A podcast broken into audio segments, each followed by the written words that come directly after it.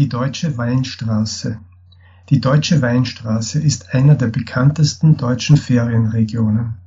Sie verläuft etwa 85 Kilometer von Schweigen-Rechtenbach im Süden an der Grenze zum französischen Elsass bis nach Bockenheim im Norden des Bundeslandes Rheinland-Pfalz. Zahlreiche bekannte Weinorte liegen entlang der Route.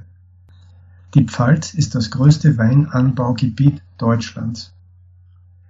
Am Start- und Endpunkt der Deutschen Weinstraße befindet sich jeweils ein markantes Gebäude. Das Deutsche Weintor im Süden ist eines der Wahrzeichen der Pfalz. Das Gegenstück im Norden ist das Haus der Deutschen Weinstraße.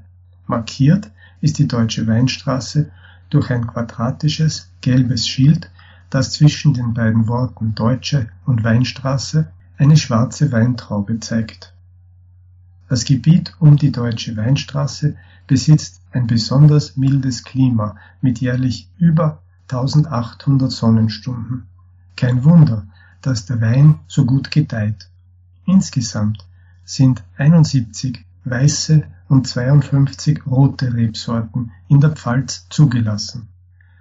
Neben den zahlreichen Weinbergen ist die Region auch bekannt für die Mandelbäume die links und rechts der Straße stehen.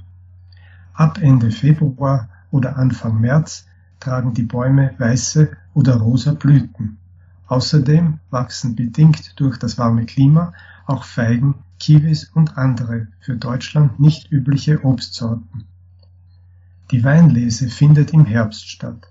Diese Zeit lockt die meisten Touristen an. Aber der Weinanbau bietet fast das ganze Jahr über Anlass für Feste.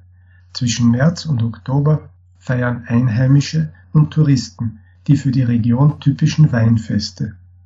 Auf dem Deutschen Weinlesefest in Neustadt wird jedes Jahr im Oktober die Deutsche Weinkönigin gewählt. Zur Ferienregion Deutsche Weinstraße gehört auch der Pfälzer Wald. Er ist das größte zusammenhängende Waldgebiet Deutschlands und bietet schöne Wandermöglichkeiten mit zahlreichen Hütten, um Rast zu machen und lokale Köstlichkeiten zu genießen. Im Pfälzerwald liegen viele Burgen und Schlösser, darunter das Hambacher Schloss, ein Nationaldenkmal.